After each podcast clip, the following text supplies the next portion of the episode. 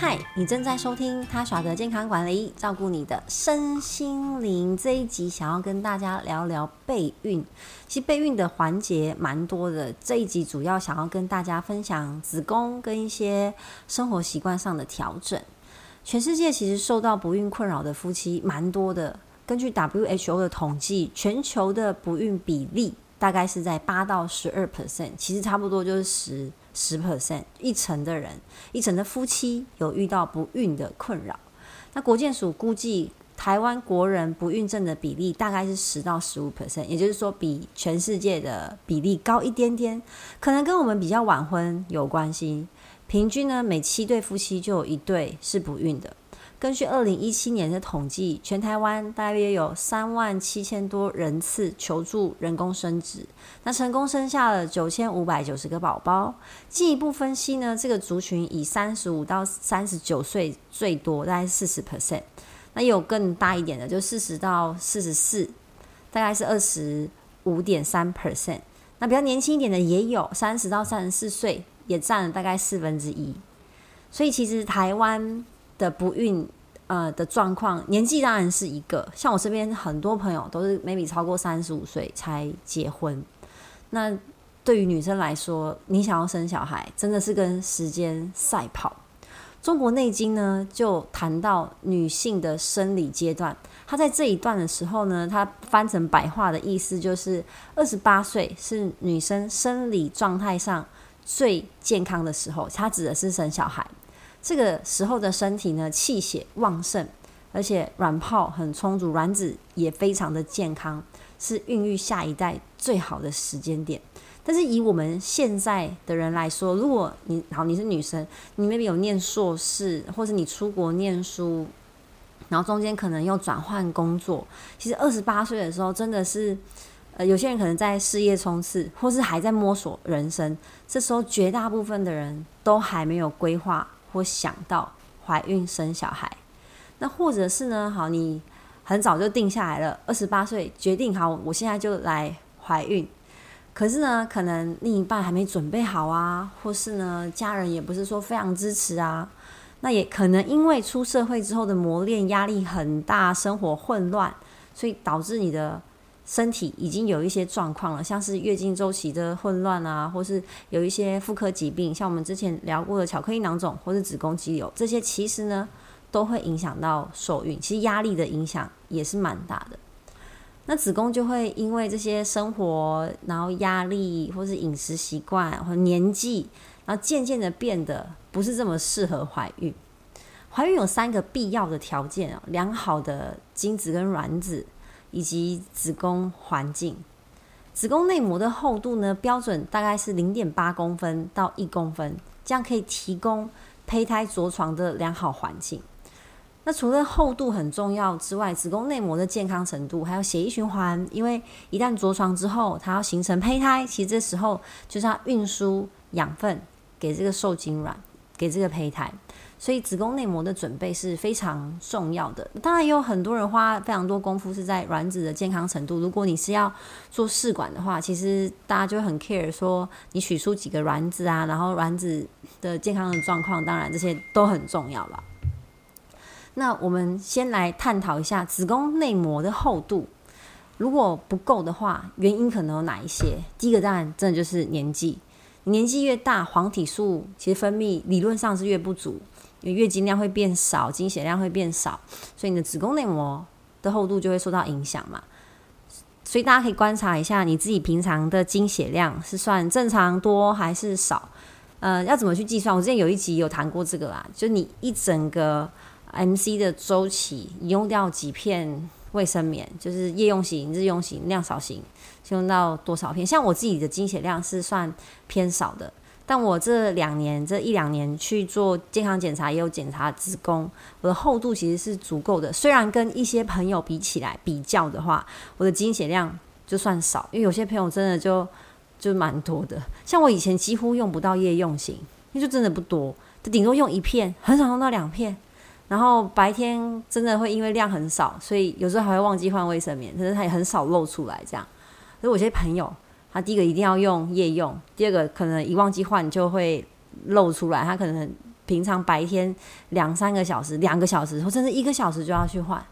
但即使我的量比朋友少，但是我的内膜厚度检查其实也是足够的，大家可以去观察一下。那一般来说，过了四十岁之后，真的就是一个很大的门槛。然后三十四岁以上算是高龄产妇，那二十八上下就是理理论上啦是状态最好的时候，之后只会慢慢的下滑。然后第二个原因，就可能之前有做过人工流产或是药物的流产，因为不管是哪一种，都会。伤到子宫内膜，好，就可能造成子宫无法子宫内膜无法顺利的增厚，所以影响到这个受孕的几率。那也有可能跟呃流产高龄没关系，你本身的黄体素功功能就比较不足，因为当黄体素上升时，内膜才会跟着增厚，然后这时候呢，就如果没有成功受孕的话，这些增厚的内膜会离开我们，变成经血嘛。可是，如果本身黄体素的功能就不足，它在增厚的过程就会有问题。那可能是卵巢的功能，或是一些其他疾病引起的，也是有可能的。像是呢，嗯，你的子宫有发炎的情况，这也会影响它的厚度，或是有子宫内膜异位、子宫息肉，或是子宫畸形，它的造型跟正常是不太一样的，或是多囊性卵巢症候群，这就是我遇到的问题。这些原因呢，都会造成子宫内膜的厚度是不够的。那增加子宫内膜厚度的方式啊，在西医当中有蛮多方式的，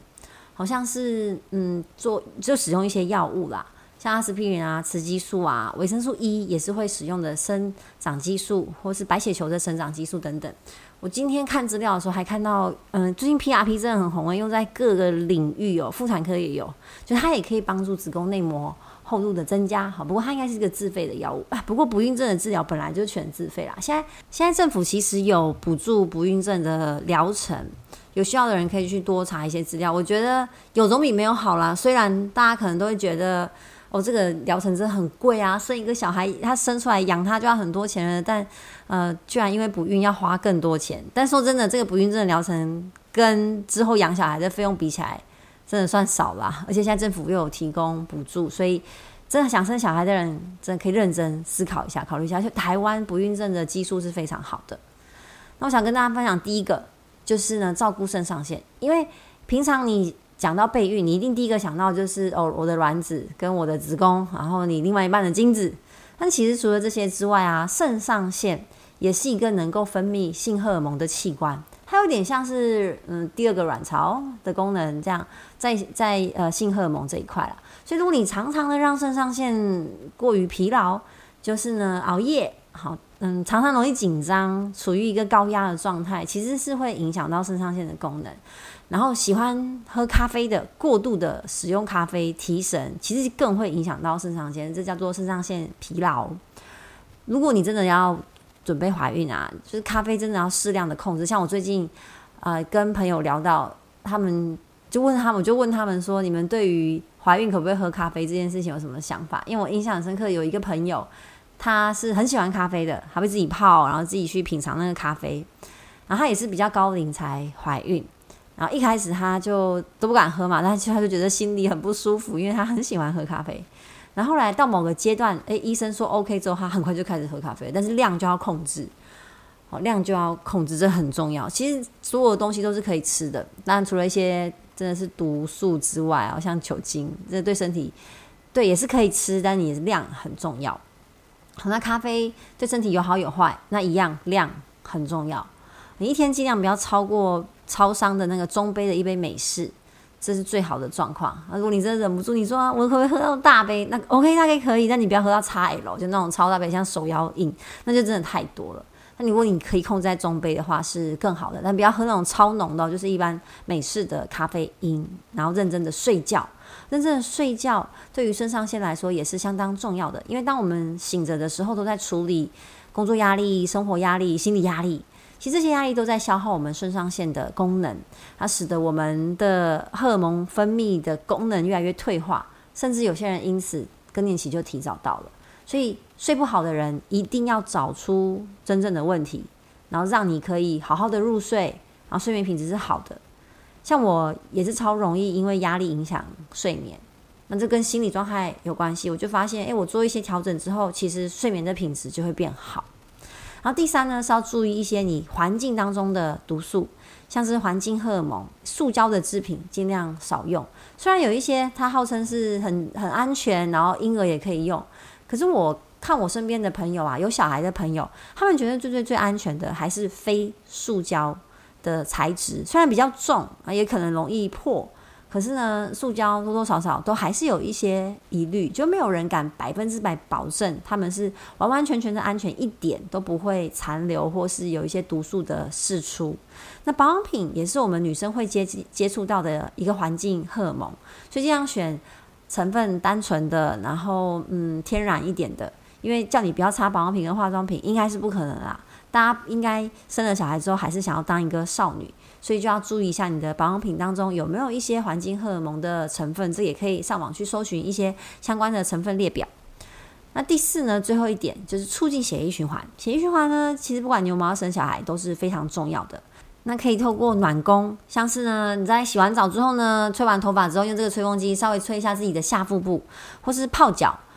如果你觉得只泡脚好可惜哦，你要泡澡也可以，就增加你整体的温度。但也可以放松身心，所以一个礼拜找个三四天，可以泡个脚，或者直接泡个澡，然后再加一些很香的精油，这样可以促进血液循环，也可以让你的心理压力得到释放。那还有一些营养素呢，可以帮助女性的健康。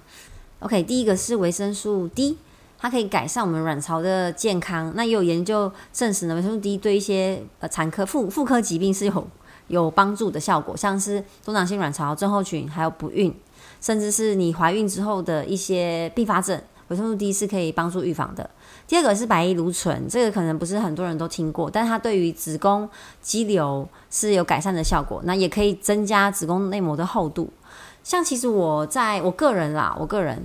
的经验就是，我认真吃白藜芦醇补充品的时候呢，我的 MC 会比较顺，而且差很多，就是光是量跟经痛。还有准时这三个就会差很多，真的有吃有差，我已经实验过好多次了。因为我也不是一个这么真的很勤劳吃保健品的人，说实话，我知道这东西很好，但是我还是会想要从一般饮食当中去摄取。可是白藜芦醇在一般食物当中非常难摄取到，它主要存在的地方就是红酒，可是每天喝红酒也不是开玩笑的，我酒量也没有这么好，所以它还是要透过额外的营养品来做补充。那我就前后实验过，是好多次，好几年有喝真的会有差别，所以我会鼓励有妇科疾病的女生可以试试看白藜芦醇，不管你是子宫肌瘤、巧克力囊肿，还是跟我一样是多囊性卵巢，都可以试试看，去改善这个子宫的健康。那维生素 B 群，呃，我们听过在怀孕当中要认真补充的叶酸啊，B 可以防孕吐的 B 六啊，这些其实都在 B 群里面。我们一般女生如果遇到经痛，其实补充 B 群也可以有改善的效果，所以你可以直接不用想说要吃 B 一、B 二还是 B 六，你就直接吃 B 群最简单。那针对发炎的情况，还有促进血液循环，我就推荐 Omega 三，因为有研究显示呢，认真补充深海鱼，那 Omega 三的女性真的可以改善她的生育的能力，也也对子宫的健康是有改善的效果。啊最后是一个是维生素 E，维生素 E 是也是个天然的抗氧化剂，它可以保护我们的子宫的组织，然后以及改善肌瘤的情况。所以以上就是一些营养素跟大家分享。最后我想要说的是，不管你有没有想要生小孩，其实子宫跟卵巢是女生独有的器官嘛，男生没有。那即使没有想要生小孩，这两个器官还是值得我们好好的照顾，因为更年期后，就我们离开了雌激素的保护，其实心血管。的风险，一些疾病的风险都会急速的上升。如果我们好好的保养我们的子宫跟卵巢，维持你荷尔蒙的分泌，延缓你呃更年期的到来，其实对于健康来说是会有好处的。更年期是一定会来，只是我们不要让它提早，就是自然而然健健康康。那看可不可以晚一点来这样。所以它是需要我们照顾的一个器官，即使你觉得你用不到。因为我年轻的时候呢，真的就会想说啊，呃，经痛没关系啊，哦，MC 有时候就会两三个月才来一次，我也不是很 care，就觉得它好像跟一般的健康没有什么太大的关系。可其实呢，这也是反映我们的基础健康，因为荷尔蒙影响的是全身的。后来念了书之后才发现，哦，原来荷尔蒙不只是生小孩，也是跟心血管会有关系。所以卵巢的健康不只是否里面的卵子，然后让你可以孕育下一代，也是对我们本身的健康就是有关系的。所以还是要关注我们自己的妇科的状况，也希望大家都可以健健康康的。我们下期见，拜拜。